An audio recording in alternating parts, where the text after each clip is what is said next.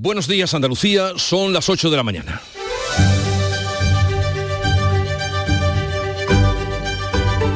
En Canal Sur Radio, La mañana de Andalucía con Jesús Vigorra.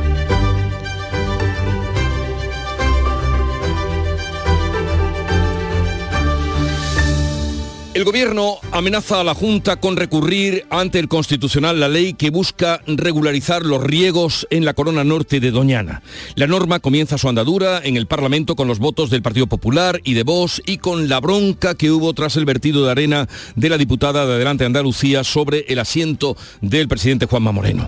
Agricultura, por otra parte, convoca la mesa de la sequía el próximo miércoles. El Ministerio responde a la petición de la Junta y de las organizaciones agrarias para analizar las consecuencias graves de la falta de lluvia. Los regantes reclaman que se hagan las numerosas obras hidráulicas que están pendientes de ejecutar. Y hubo ayer un, un seguimiento desigual en torno a la huelga de médicos. Salud da datos inferiores al 5% en todas las provincias y el sindicato médico se agarra a Sevilla con cifras, según ellos, de un 50% para valorar la primera jornada de paros. La huelga se va a repetir todos los miércoles hasta el próximo día 24 de mayo. Y la Junta General de Ferrovial vota hoy su traslado a Países Bajos con la mirada puesta en cotizar en la Bolsa de Estados Unidos a pesar de las presiones del gobierno que continúan hasta última hora. De estas y otras noticias, enseguida les ampliamos la información antes el tiempo. La mañana de Andalucía. Social Energy.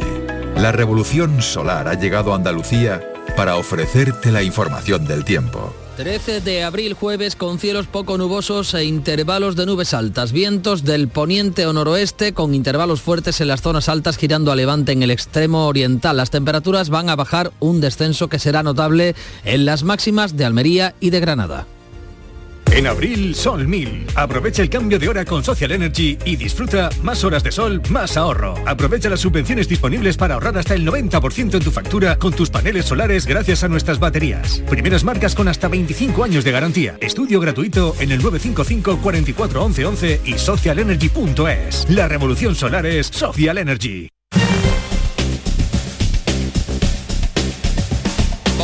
Cómo se circula a esta hora por las carreteras de Andalucía. Conectamos con la DGT. Nos informa Alejandro Martín. Buenos días. Muy buenos días. ¿Qué tal? Hasta vamos a encontrar complicaciones en la red de carreteras de Andalucía. Se van a circular por la 4 ya en la provincia de Sevilla, de entrada a la capital hispalense, por esta 4 a la altura del aeropuerto de Sevilla y también de entrada por la 49 a su paso por Tomares y Bormujos. También encontrarán dificultades. Se van a circular eh, de entrada a la capital malacitana por la 357 a su paso por Parque Industrial Trevenet y ya en la 7 en Fuengirola y la Cala de Mijas, todo ello sentido Marbella y por último en Granada encontrarán también dificultades en la GR30 a su paso por Ronda en ambas direcciones.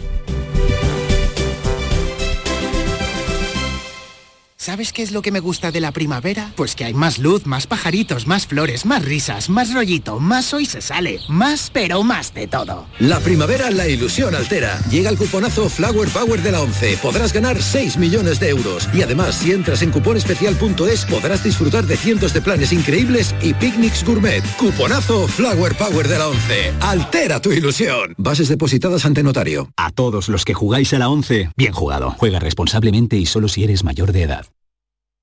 En Canal Sur Radio, la mañana de Andalucía con Jesús Bigorra. Noticias. Se produjo al fin el choque entre el Gobierno y la Junta tras la aprobación del trámite parlamentario de la ley que regulariza los riegos en la corona del norte de Doñana. Esa aprobación, ese primer paso de la ley tuvo lugar ayer por la tarde en el Parlamento y el Ejecutivo Central recurrirá la norma ante el Constitucional. Manuel Pérez Alcázar. El Gobierno eleva el tono y amenaza con paralizar en el Tribunal Constitucional la norma impulsada por el PP y Vox en el Parlamento de Andalucía. Asegura que utilizará todas las medidas constitucionales institucionales y europeas para parar esta regulación. Pedro Sánchez advierte. Y en el caso de Andalucía hasta incluso negar la legislación europea y negar las advertencias de la Comisión Europea. Pues yo lo digo desde aquí, de manera serena, pero también con contundencia. Doñana no se toca, Doñana es patrimonio de los andaluces, de todos los españoles y Doñana no se va a tocar. El consejero andaluz de Sostenibilidad, Fernández Pacheco, acusa al gobierno de hacer electoralismo. En Radio Nacional ha reiterado que la ley no afecta al acuífero y advierte que acudirá a Bruselas a desmentir la versión del gobierno esta proposición de ley no supone un ataque a Doñana, viene a solucionar un problema que está permanente en esos municipios desde hace demasiado tiempo. insisto, pero es que la política española no, no nos podemos acostumbrar a estar instalados en el bulo y la mentira constantemente. Las declaraciones de la ministra Rivera en torno a la Unión Europea y en cuanto a la proposición de ley son rotundamente falsas y obedecen a un interés electoralitario. El debate parlamentario ha contado con el rechazo de los grupos de izquierda por Andalucía amenaza con denunciar en Bruselas. Maribel Mora, de Adelante, vertía arena sobre el escaño del presidente y era reprendida. Como el escaño se va a quedar el escaño del presidente de la Junta, que va a ser absolutamente como un desierto. Señoría, se le debe caer la cara vergüenza, ¿no? ¿usted, cree, ¿usted cree que se puede traer un jarro de, arena y echarla en el escaño del presidente? Sí, estoy mostrando Señoría, señoría, lo, que sí hay que tener un poquito, un, poquito de, por favor, un poquito de dignidad. Señoría, si usted lo que quiere llamar atención, cómprese un mono. El portavoz socialista Mario Jiménez acusaba al gobierno de intentar engañar a los andaluces. El señor Rajoy tenía un primo y Moreno Bonilla nos ha tomado por primo a todos los andaluces con su revolución verde. Puro greenwashing. El portavoz popular Manuel González ha pedido consenso y respondía al PSOE. Señor Espada, no vale ponerse de perfil en esta ocasión. Lo han dicho los agricultores alto y claro. No vale la abstención. Abstenerse sería decir no a Huelva y a los intereses de los agricultores de Huelva. Pues en este asunto conflictivo, ecologistas y parte de la comunidad científica están en contra de ese plan y de esa ley. La plataforma en defensa de los regadíos ha apoyado la norma, lo hizo precisamente a las puertas del Parlamento. Sonia Vela. A través de una gran pantalla, Jesús, en el exterior del Parlamento seguían la sesión plenaria los agricultores de la Plataforma en Defensa de los Regadíos del Condado. Su portavoz, Julio Díaz, ha hecho hincapié en que es un acto de justicia social, dice, con las miles de familias cuyas tierras se quedaron fuera del plan de la fresa del año 2014, pese a que estaban cultivándola desde hacía años, incluso con subvenciones de la Unión Europea y de la Junta de Andalucía, entonces gobernada por el PSOE. Escuchamos a Julio Díaz. Queremos que las familias recuperen sus tierras para poder cultivar y van a poder cultivar solo, solo cuando llegue el agua superficial del trasvase que tiene que hacer el Gobierno de España. Por lo tanto, no estamos hablando de ampliación de regadío, queremos que se reconozca el error histórico de dejar estas hectáreas fuera. Eh, no va a haber amnistía absolutamente para nadie porque los procedimientos administrativos y el ámbito judicial también van a continuar. No piensan lo mismo en las organizaciones conservacionistas. El portavoz de Ecologistas en Acción, Juan Romero, alerta de que Doñana se encuentra al borde del colapso.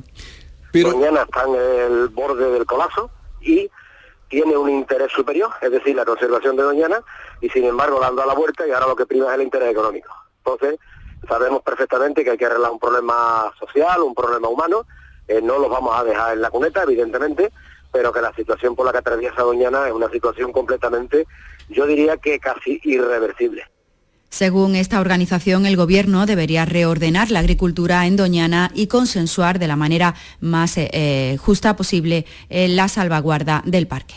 Pero lo más grave de todo esto es que ni llueve en Doñana ni llueve en Madrid. Así es que el Ministerio de Agricultura convoca la mesa de la sequía el próximo miércoles tras la insistente petición de la Junta y de las organizaciones agrarias. Nuria Durán. Analizará con organizaciones agrarias y cooperativas la falta de agua para cultivos y ganadería, con pantanos y embalses por debajo del 30% en Andalucía.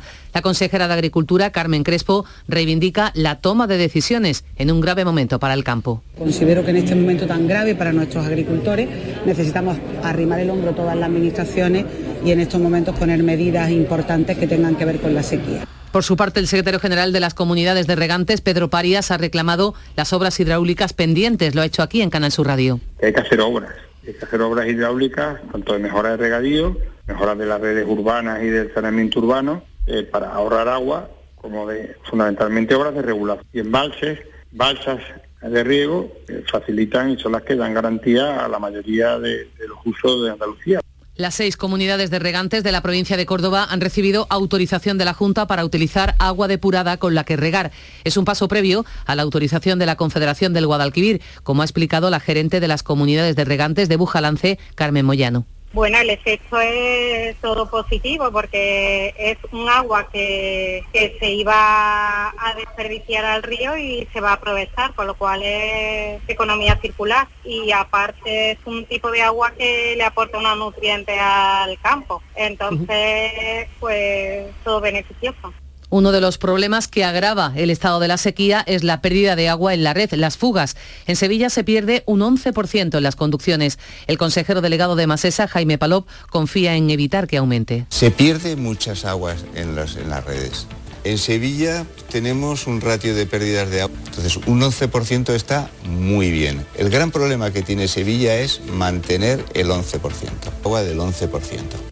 Este mes de abril la Junta de Andalucía va a aprobar un tercer decreto sobre la sequía. Y en Cádiz hoy se reúne el Comité de Sequía de la cuenca Guadalete-Barbate que puede estudiar medidas que afecten al suministro. Salud, Botaro. Hay preocupación también en la provincia de Cádiz porque no llueve, así que la reunión de hoy del Comité de Sequía se presenta importante, sobre todo porque en el encuentro se pueden poner sobre la mesa medidas que podrían afectar al regadío o al suministro de agua en algunos municipios de la provincia. Así lo confirmaba el presidente del Consejo consorcio de la zona gaditana Jorge Rodríguez. Y es un agua de peor calidad. Va a haber circunstancias este verano que nos obliguen a tomar decisiones importantes en cuanto a aconsejar el no consumo en cierta zona porque no tiene la calidad suficiente para ser bebida. Y yo creo que eso es un tema que está sobre la mesa y que habrá que debatir en esa reunión de sequía que tenemos la falta de lluvia también perjudica la calidad del agua embalsada en los pantanos, pantanos que están al 30% de su capacidad.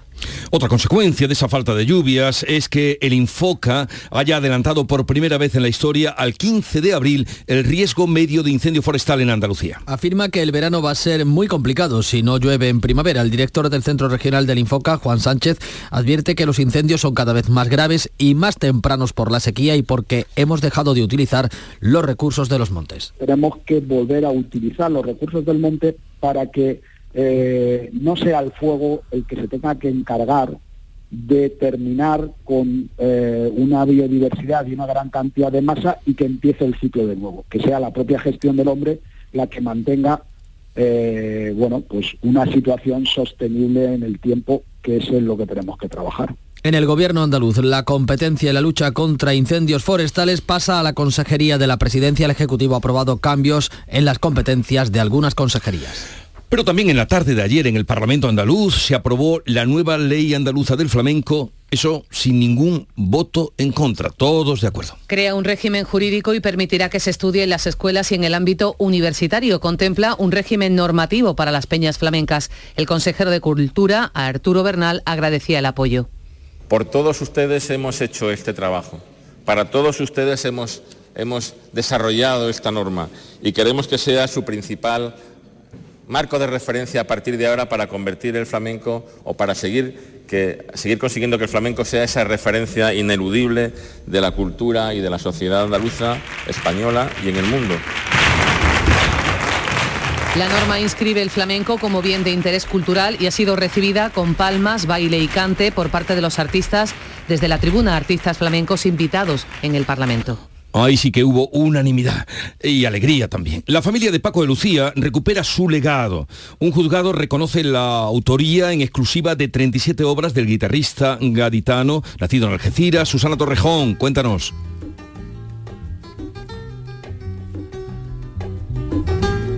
Susana Torrejón, Algeciras.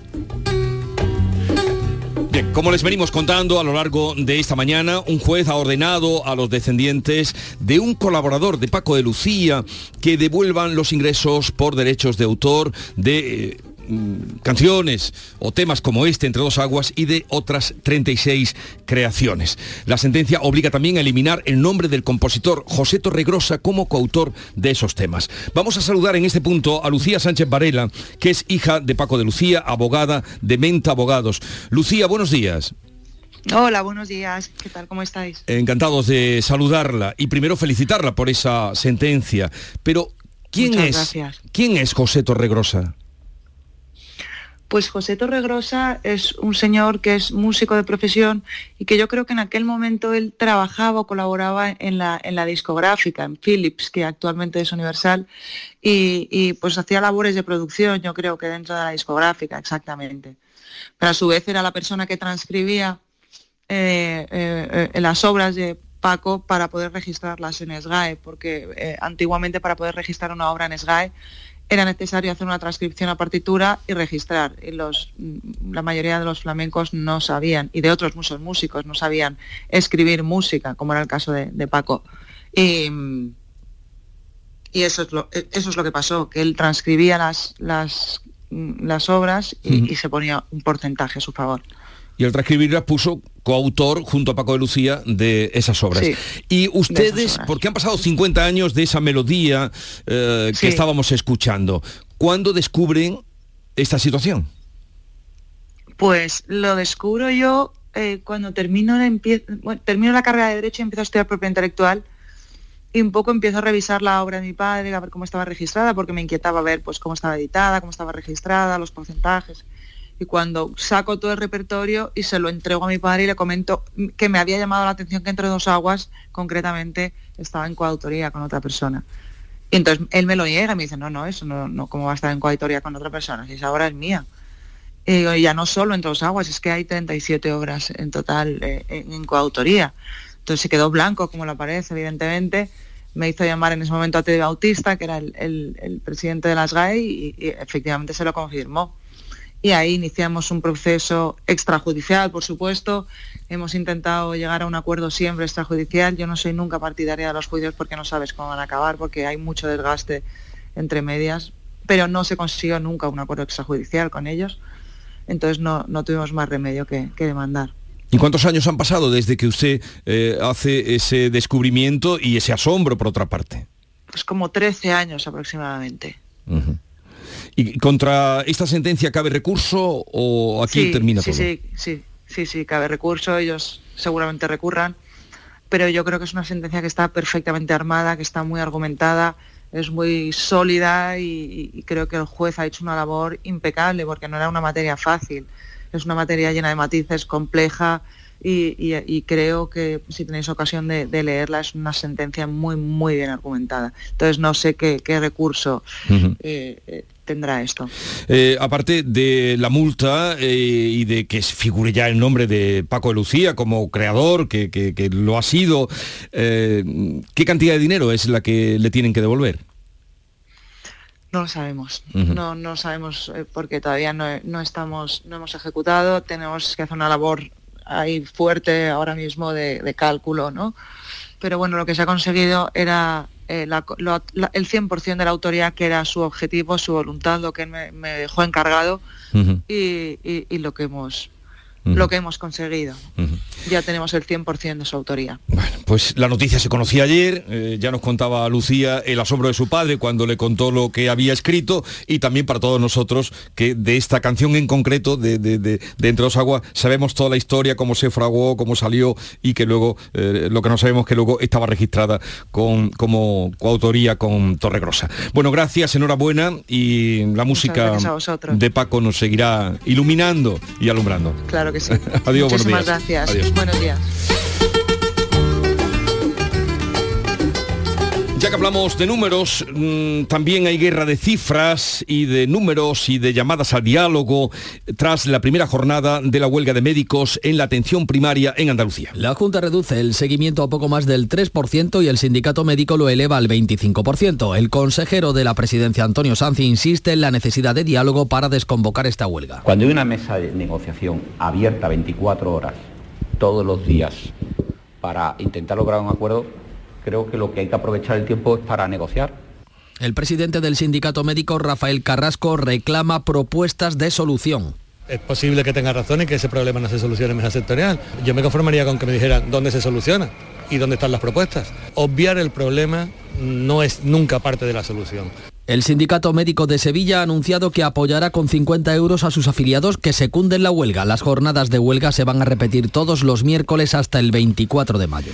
El presidente de la Junta ha denunciado, lo hizo ayer en público, una persecución hostil de Cataluña hacia Andalucía. Juanma Moreno se refiere a la sátira a la Virgen del Rocío en TV3, también al acoso a la enfermera andaluza que denunció la exigencia del C1 de catalán para poder trabajar. No es solo una, una mofa sobre la Virgen del Rocío, es casi una persecución, a veces yo diría hostil, incluso agresiva.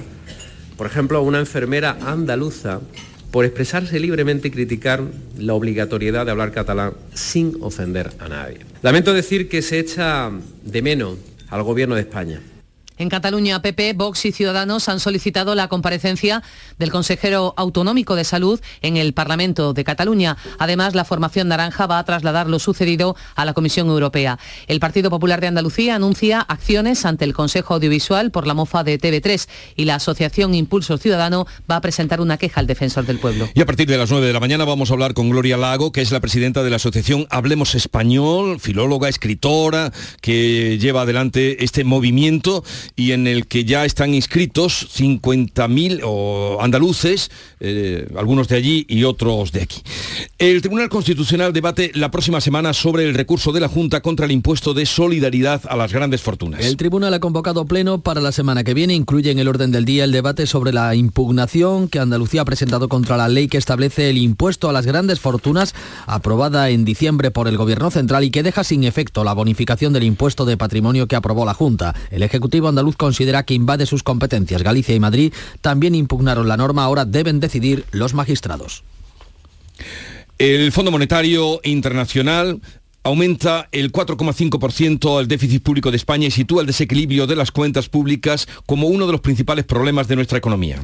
El FMI incrementa una décima hasta el 4,5% el desajuste presupuestario de este año y remarca que España va a presentar un desequilibrio en sus cuentas públicas entre el 3,5, 3,5 y el 4% los próximos años. A pesar del déficit, la deuda pública española se reducirá en este ejercicio hasta el 110% del PIB. El organismo internacional recomienda a nuestro país y a otros un endurecimiento de la política fiscal para evitar que los precios sigan subiendo y, por tanto, nuevas subidas de tipos. Por su parte, el vicepresidente del Banco Europeo, Luis de Guindos, destacaba el saneamiento de los balances de las entidades financieras y la competitividad. No ha habido movimientos de depósito, no ha habido situaciones de preocupación en absoluto ante bueno, pues, eh, la intervención de un banco grande europeo y, eh, eh, y los episodios que hemos tenido en Estados, Estados Unidos.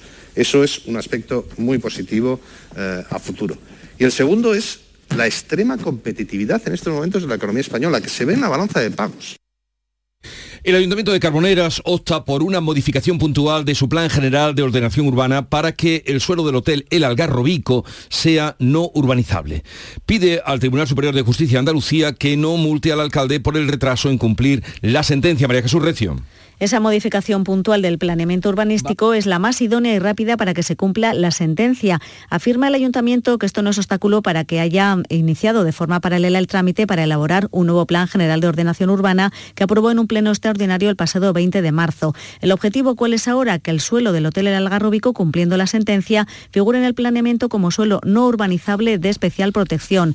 La modificación puntual está pendiente de la elaboración de la planimetría de los sectores cuya clasificación debe ser modificada Dice el ayuntamiento que eso espera estar a disposición en los próximos días. Por eso dice que no resultaría procedente que le impusieran multas al alcalde, a José Luis Amérigo. El TSJ hizo su primer apercibimiento con multas semanales de 250 euros en julio de 2022 y después le advirtió que también podría actuar contra él por presunta desobediencia. También el ayuntamiento dice que fueron conjeturas las afirmaciones de Greenpeace de que veía una maniobra para dilatar esta obtención de la sentencia. La licencia municipal de obras concedida al hotel sigue siendo plenamente legal 20 años después porque no se había modificado el PEGO. Ahora esta situación está más cerca de cambiar. La Junta de Accionistas de Ferrovial aprueba hoy el traslado de su sede social a Países Bajos. La constructora contará con el voto a favor de uno de sus principales accionistas, el Fondo Solidario Noruego, que se había mostrado contrario. Justifica su traslado como paso previo a cotizar en Estados Unidos. La compañía insiste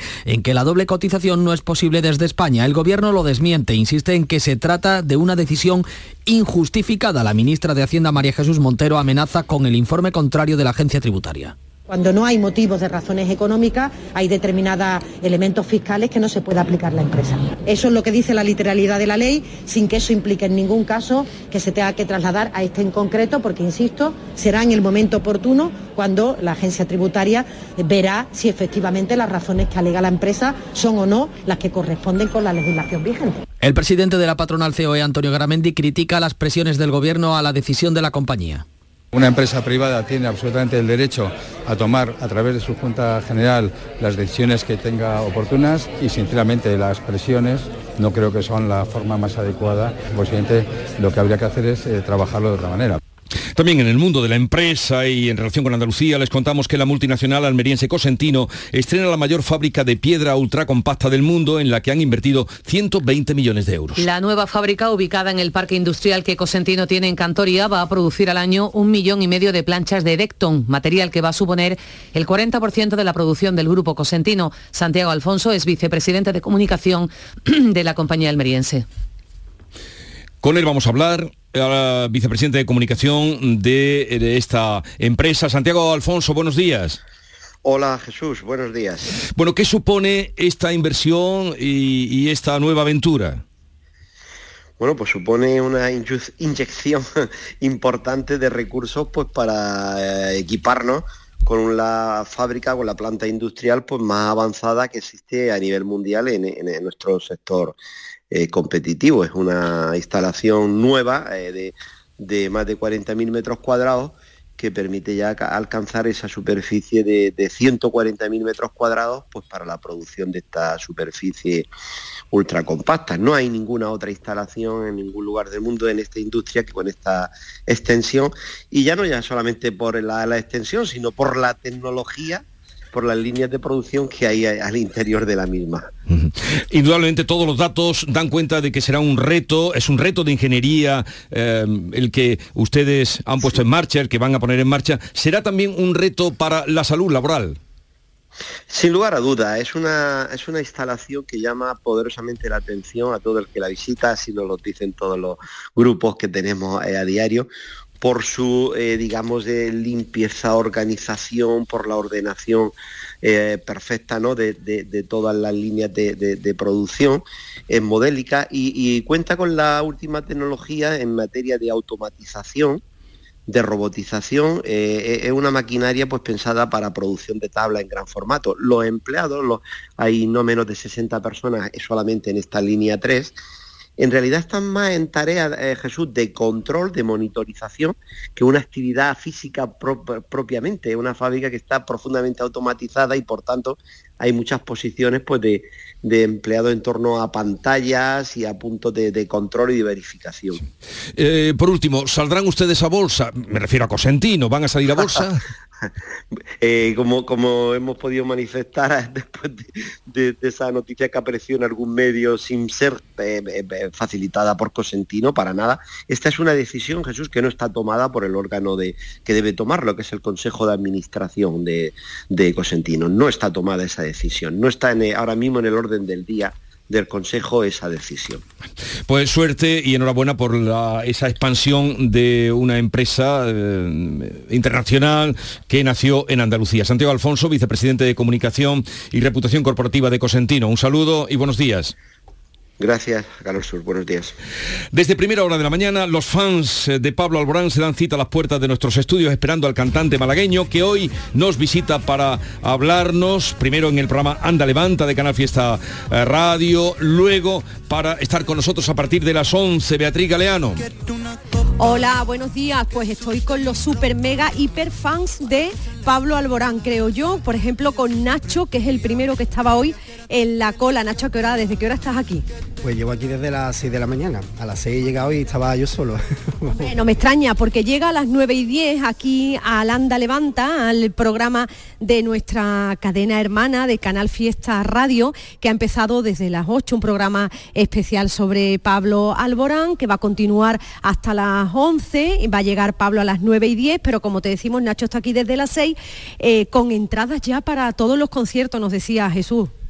Para toda Andalucía, sí. No, y no puedo más porque, bueno, por trabajo y demás eh, me tengo que limitar solamente a Andalucía, pero bueno, no descarto ampliar un poco más la gira, ¿no? O sea, el, el seguirlo por algunas ciudades más. O sea, que vas a varios conciertos. Exactamente, voy a, a, voy a Huelva, aquí a Sevilla, a Córdoba, a Granada, a Chiclana, o sea, está, está, bien la cosa. Madre mía, está también aquí Julia, también de las primeras que ha llegado esta mañana. Julia, ¿qué te gusta de Pablo Alborán? Uy, es que es perfecto, es el hombre que, que lo tiene todo, las canciones, es guapo, es simpático. Todo de todo. Todo, todo. Ea, pues por eso están aquí todos los fans. Jesús esta mañana ha hecho Sí. una pequeña eh, prueba para ver si todavía quedaban entradas, las, Sí. las de Sevilla, que son para septiembre, que era, son para eso, para hay 12.000 entradas, pues quedan menos del 1%. O sea Menos que del 1%. imagínate, Eh. imagínate cómo se venden las entradas de Pablo Alborán. Aquí hay algunos ejemplos. Sí. Gracias, Nacho. Gracias. Eh, gracias a ti, Beatriz. Estará con nosotros Pablo Alborán a partir de las 11 de la mañana aquí en la mañana de Andalucía. En la mañana de Andalucía de Canal Sur Radio, las noticias de Sevilla. Con Pilar González. Buenos días. Comienza ya la instalación de los toldos para hacer frente al calor del verano y el ayuntamiento pedirá un informe sobre la viabilidad de la S35, un proyecto que ronda mm, de ronda intermedia que permitiría desbloquear los suelos del Higuerón Norte. Y hoy el Sevilla, el único equipo español en la Liga Europa, juega en Manchester. Enseguida se lo contamos, antes el tráfico. Está cortado el carril izquierdo en el nudo de la gota de leche, en el kilómetro cero, sentido Huelva, por un accidente por alcance. Además, hay un, en ese punto hay un kilómetro de retenciones. Además, en la entrada a Sevilla por la autovía de Huelva hay tres kilómetros, uno también por el patrocinio, uno por la autovía de Coria y dos en el centenario sentido Cádiz. En el interior de la ciudad el tráfico es intenso en las vías de acceso.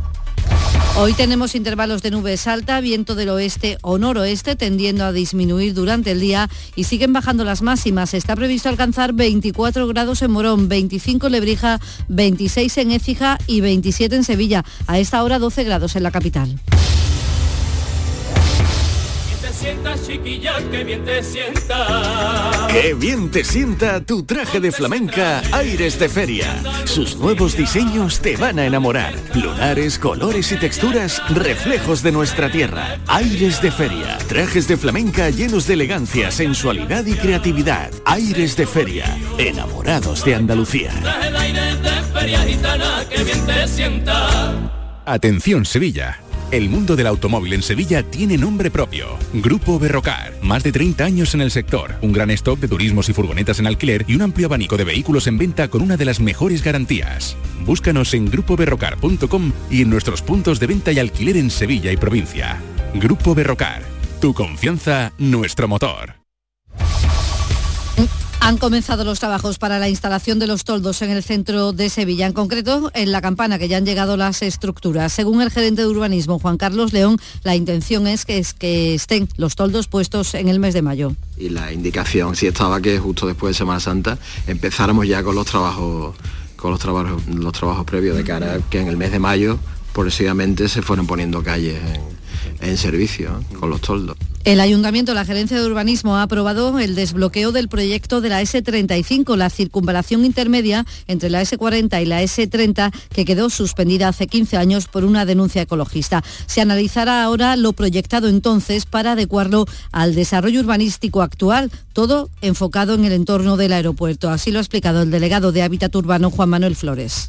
Facilitar todo lo que es la accesibilidad desde un modo peatonal en el contexto de entre los remedios y la zona inicialmente de, la, de lo que es la zona del entorno del Palacio de San Telmo, pero que conecta a través de Puertas Jerez con todo lo que es el casco histórico, llegando hasta prácticamente eh, la, plaza, la plaza del Duque. Urbanismo también ha dado el visto bueno a la pasarela peatonal que unirá Los Remedios y San Telmo y ha acordado una subvención de 78.000 euros a la Orden Dominica de la Parroquia de San Jacinto en Triana para que encargue al Centro Superior de Investigaciones Científicas el informe sobre la situación del ficus que hay delante de la iglesia. Y además esa reconoce que hay pérdida de agua en las redes y esta es de un 11%, una cifra que según el consejero delegado de la empresa, Jaime Palop, es aceptable, aunque hay que trabajar para reducirla. Lo ha dicho en Canal Sur Televisión. Se pierde muchas aguas en, las- en las redes. En Sevilla tenemos un ratio de pérdidas de agua, entonces un 11% está muy bien. El gran problema que tiene Sevilla es mantener el 11%, agua del 11%. Nueva reunión hoy en el SECLA entre los trabajadores de la grúa municipal y la empresa. De momento hay pocas expectativas de que no haya huelga en feria, que sigue convocada. Deportes, Nuria Gaciño, buenos días. Buenos días. El Sevilla disputa esta noche a las 9 la ida de los cuartos de la Liga Europa. Visita Old Trafford para medirse al Manchester United. A pesar del delicado momento que el Sevilla vive en la Liga y que su rival es el claro favorito para ganar esta competición, el equipo sevillista intentará hacer valer el peso de su historia en la Liga Europa, como bien apunta Rakitic. que va a ser muy complicado es el Manchester, ¿no? Que igual es favorito en esa competición, pero creo que la historia del Sevilla Fútbol Club y de la Europa League ya la conocemos todos y queremos seguir mejorándola. A las 9 Manchester United Sevilla, desde las 8 lo podrán escuchar en RAI y Canal Sur Sevilla. Gracias, Nuria. El Teatro López de Vega ha tenido que cancelar todos sus espectáculos para esta semana por la avería en el telón. Además, hoy comienza en Palomares del Río el Festival flamenco Guirijondo. También comienzan los jueves flamencos con la actuación de Rafael Riquene y el Festival de Swing Sevilla también comienza hoy.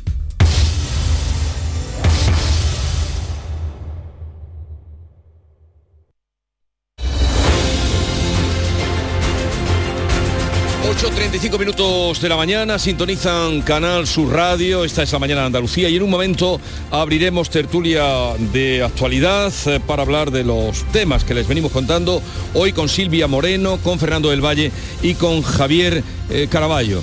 Hablaremos incluso del mono. Hola, hijo. ¿Cómo te van las cosas? Dice mi mujer que trabajo demasiado y que tengo mucha tensión acumulada. ¿Tensión? ¿Y tú qué has hecho? ¿Yo? Garbanzos. Mmm, garbanzos. Anda, siéntate y come. Legumbres la pedriza. Tómate tu tiempo. Buenos días. En el sorteo del cupón diario celebrado ayer, el número premiado ha sido 21.666 2166 Serie 22022. Hoy, como cada día, hay un vendedor muy cerca de ti repartiendo ilusión. Disfruta del día. Y ya sabes, a todos los que jugáis a la 11, bien jugado.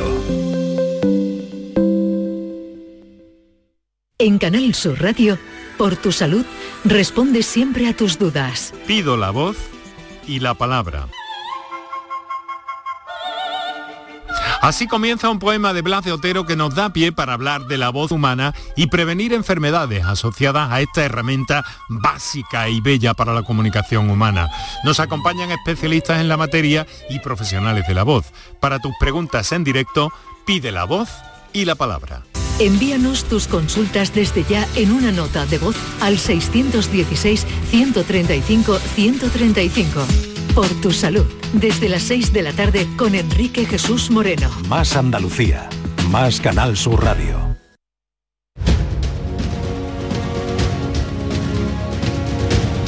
Esta es La Mañana de Andalucía con Jesús Vigorra, Canal Sur Radio. Y con Silvia Moreno del diario El Mundo. Silvia, buenos días. Muy buenos días. ¿Qué tal está el día? Está muy agradable, más fresquito que ayer y una fantástica primavera. que Bueno, bueno, bueno. Bueno, eh, sin agua, sin agua, pero... A ver cómo acabamos, a ver cómo acabamos. Eh, también nos acompaña Fernando del Valle, delegado de ABC Andalucía. Fernando, buenos días. Hola, ¿qué tal? Muy buenos días a todos. Por Málaga, ¿qué tal? Pues igual, el día ha amanecido un pelín más fresquito que estos días, que hemos tenido un calor eh, horroroso, pero el cielo pues igual amenaza con no tener, no darnos ni agua ni en superficie ni por ningún lado. Ni en superficie. Ni subterráneo. Ni subterráneo. Nada, nada. Y también está hoy con nosotros, eh, es jueves, eh, no se vayan a confundir, porque habitualmente es los lunes cuando está Javier Caraballo del Confidencial. Buenos días, Javier. Muy buenos días. Es que me he esperado al mono. Al mono, claro, ya tú te estabas esperando al mono, para darle leña al mono. ¿Cuánto duró la sesión ayer, eh, Silvia? Mm, Suelen ¿Tú que la ser sesiones muy largas. Acabó después de las 8 de, de la tarde. Y empezó a las 4. A las 4. A las 4. Sí, sí, sí. Hasta que, lo que hay que esperar hasta que salte el mono. Hasta que salte el mono. Saltó a mitad de sesión porque luego, después del mono, había contrato de emergencia, en fin. Ayer hubo eh, el contraste, eh, como la vida misma, ¿no? Porque hubo aplausos, eh, jaleos, cuando se aprobó la ley del flamenco, de la que luego hablaremos, incluso unas pataditas allí de, de Farruquito y tal.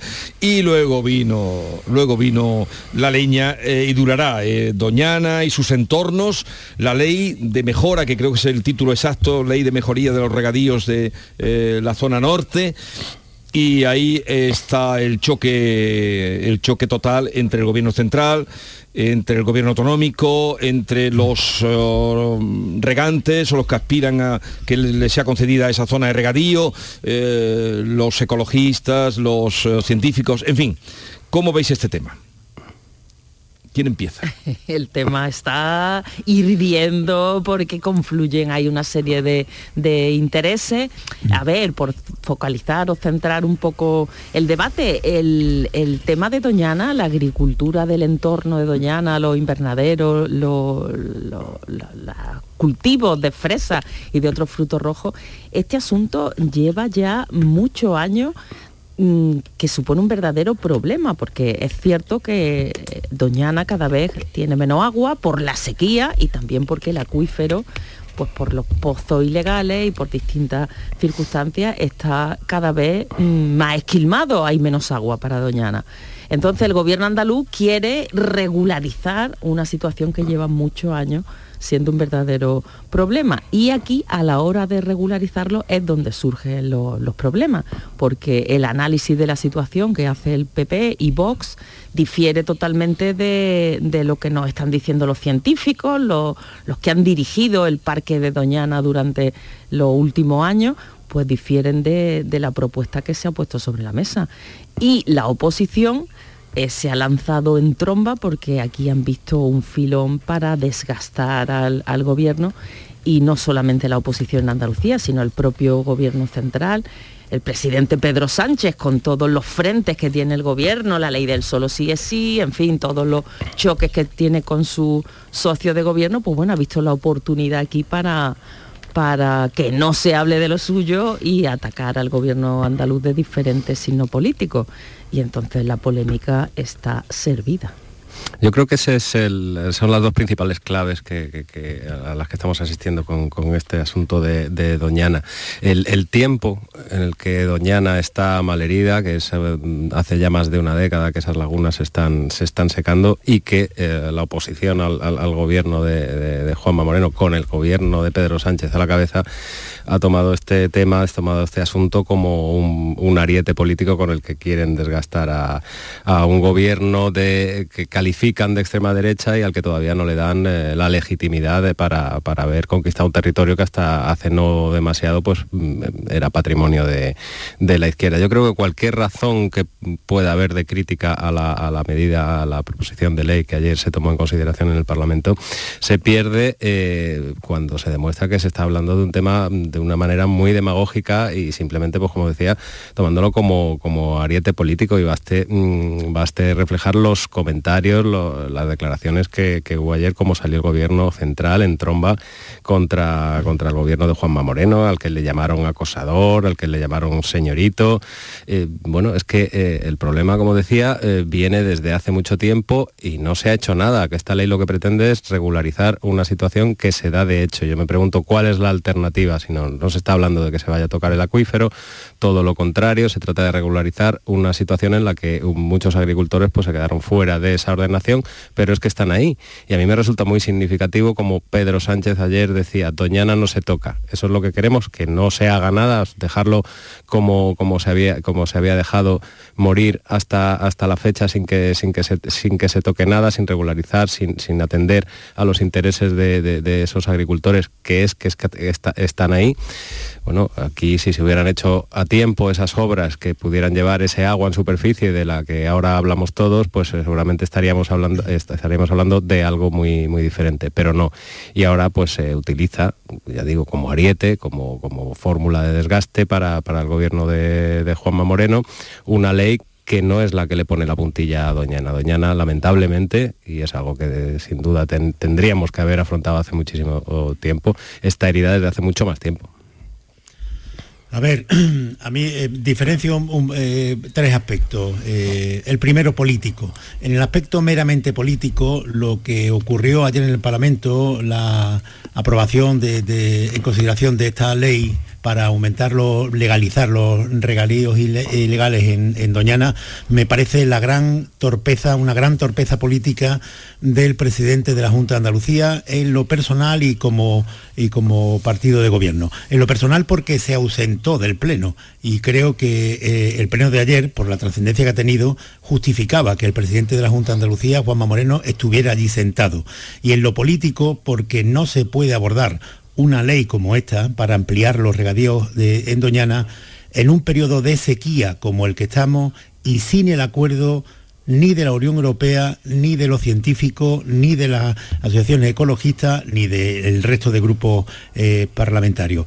Tiene razón el gobierno andaluz cuando quiere legalizar lo que ha estado ocurriendo en Doñana, lo que ha ocurrido en Doñana en los últimos años para eh, poner pie en pared en, que sigan creciendo las explotaciones ilegales, pero la torpeza política está en abordar ese asunto ahora aplicando la mayoría absoluta en tiempo de sequía, sin acuerdo y con la ausencia del presidente de la Junta de Andalucía del Pleno del Parlamento andaluz en el que se aprobaba. Eh, yo, eh, en fin, eh, si esta es una de las primeras demostraciones de la mayoría absoluta de Juanma Moreno, lo único que tiene que saber el presidente que este no es el talante que le ha llegado, le ha llevado a ganar las elecciones de la forma tan victoriosa como lo hizo en junio del pasado año. El aspecto concreto de Doñana. A ver, eh, hay una situación aquí bastante compleja. La primera tiene que ver con, con la desidia del gobierno de la nación con Andalucía en las inversiones públicas. En 2018, 2018 se aprobó el trasvase por urgencia de, eh, de varias cuencas hacia eh, Doñana para eh, llevar 19 hectómetros cúbicos para abastecer el acuífero principal de Doñana y los regadíos. Eso se aprobó en 2018 por urgencia. Todavía no se ha hecho nada. El trasvase ese todavía está pendiente. Lo que no tiene mucho sentido es que el mismo gobierno de la nación, de Pedro Sánchez, que está diciendo que se muere Doñana, no haya aprobado el trasvase que era vital para el acuífero central de Doñana. Y no lo ha aprobado.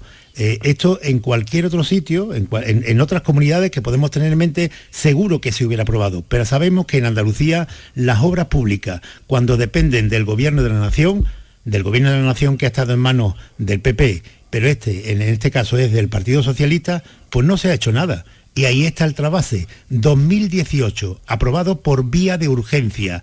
Todavía no se ha hecho nada y se sigue eh, planteando eh, la cuestión y, y, ahora se creará otra comisión para analizar la viabilidad de una obra que se aprobó en 2018 y lleva ese retraso.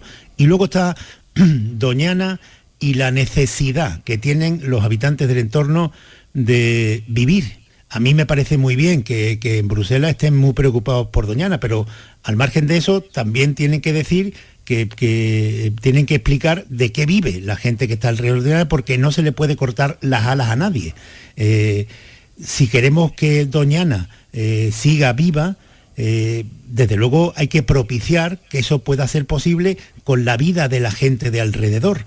Y no se puede hacer eso sin inversiones. No se pueden negar inversiones y hacer un ecologismo de salón. Esto es imposible. Cuando hablamos de, de, del entorno de Doñana y de la sequía, también que, tenemos que poner en consideración que no es normal que se sigan multiplicando las hectáreas de regadío en el entorno de Doñana.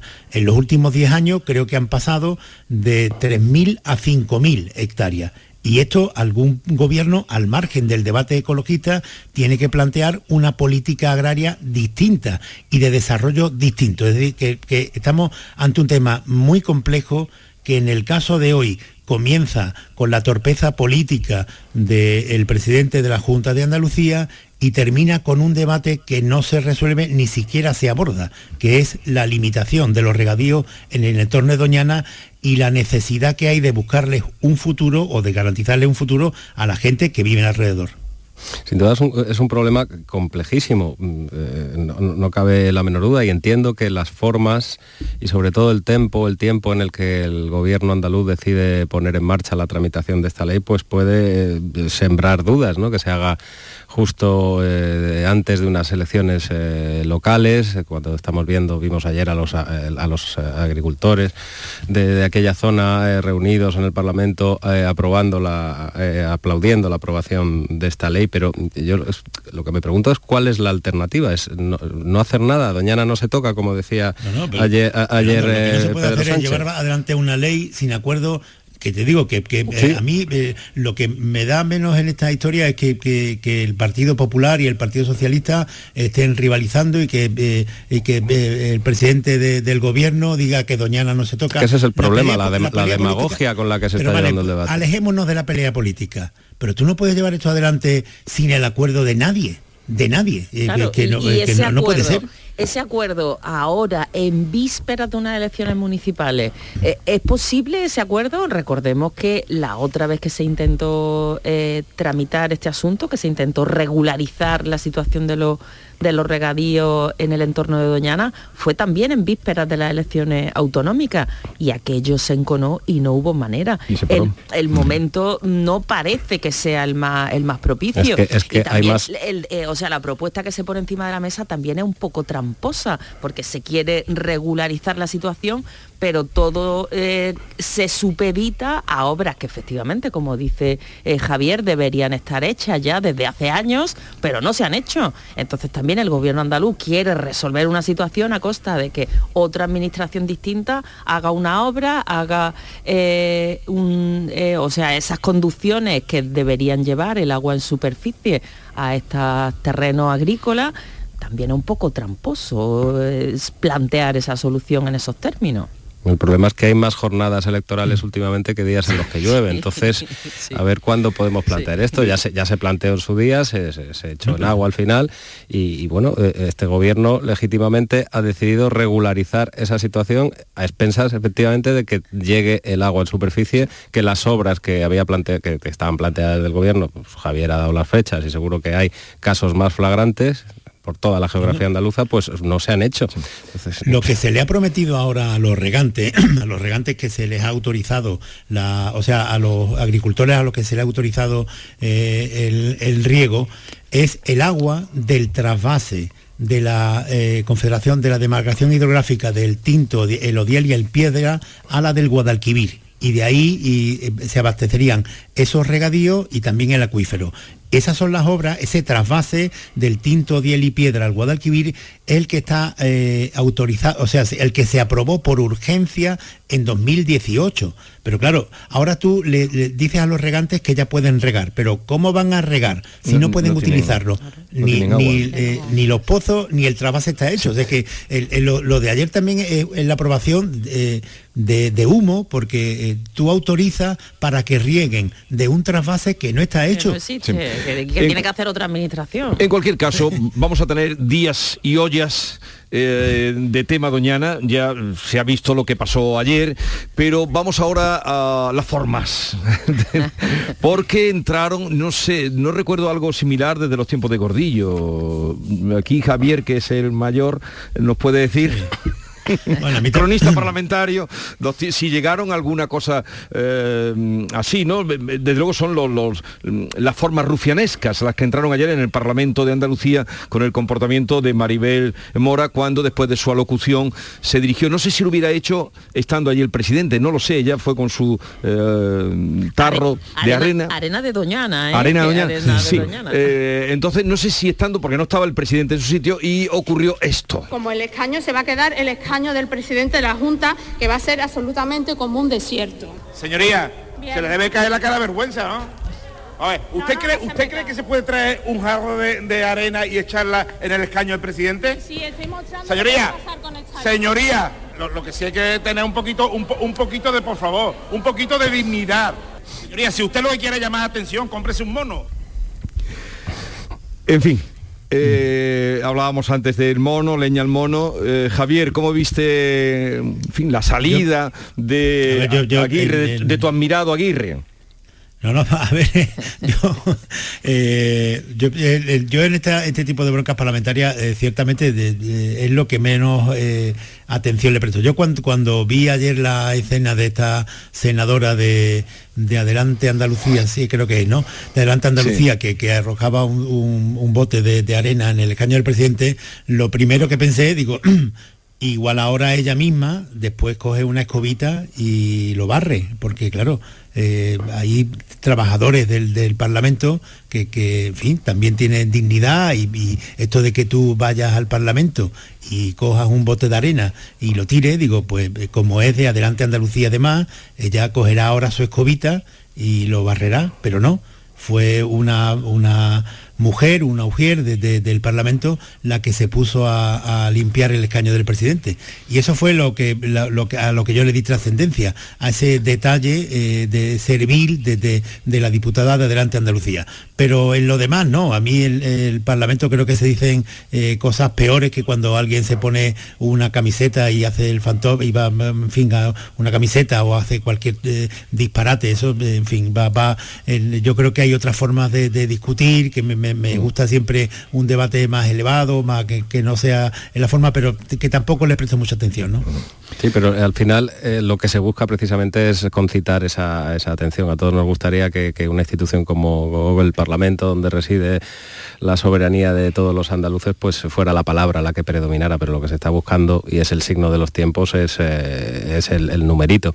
Un numerito que además tiene que durar 15 segundos como mucho, que es lo que duran los vídeos de, Instagram o de TikTok, etcétera. Y no me parece baladí, que al final es que casi siempre, tú lo has dicho, eh, tú lo has dicho Jesús, técnicas o modos rufianescos es el populismo el que está, el que está acudiendo eh, con, mayor asiduidad a este tipo de numeritos que yo sí creo que degradan el Parlamento.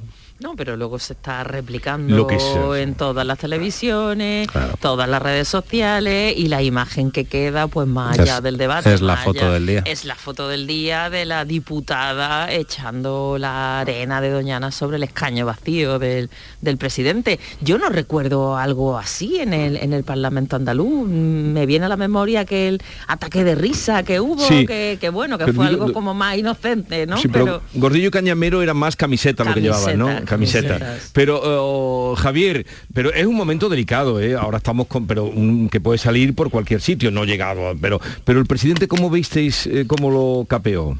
Eh, se enfadó muchísimo, Aguirre se enfadó, se enfadó muchísimo. Intentó cortarlo, pero en fin, también. Pero en ese momento te puede salir una palabra gruesa, te puede salir. Que... un poquito de por favor. Y entonces ahí, ¿no? Javier. Él reacciona con, su, con su mayor autenticidad, la que siempre hemos valorado de, Sí, tuvo una, salida que, efectivamente en un momento así de irritación le, puede salir cualquier cosa. Claro. Le salió eh, una salida como eh, de tipo Fernando Tejero, ¿cómo se llama la serie esta de la que se avecina? Aquí no hay quien viva. Aquí, no hay quien viva, sí, le salió una, salida un poquito de, por favor. quien viva.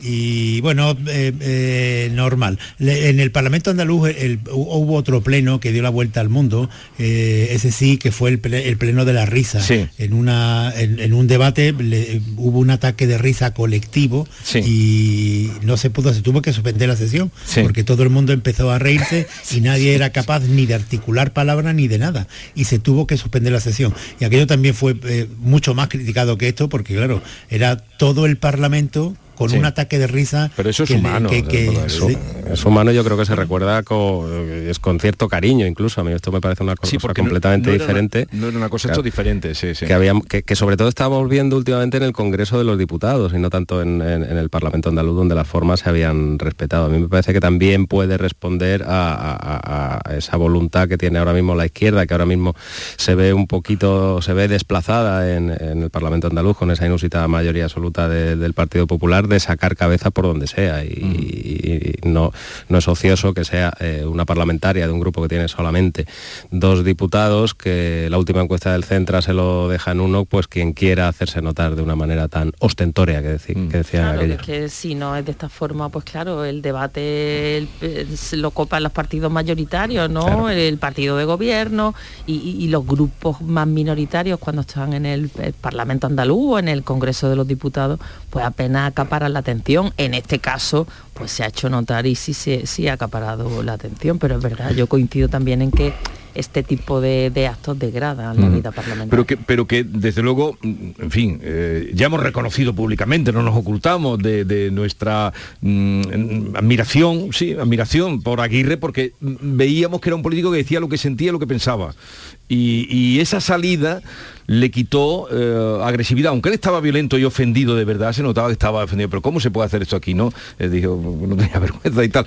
Pero la- el mono, eh, el mono, el trepador lo rebajó todo, ¿no, Javier?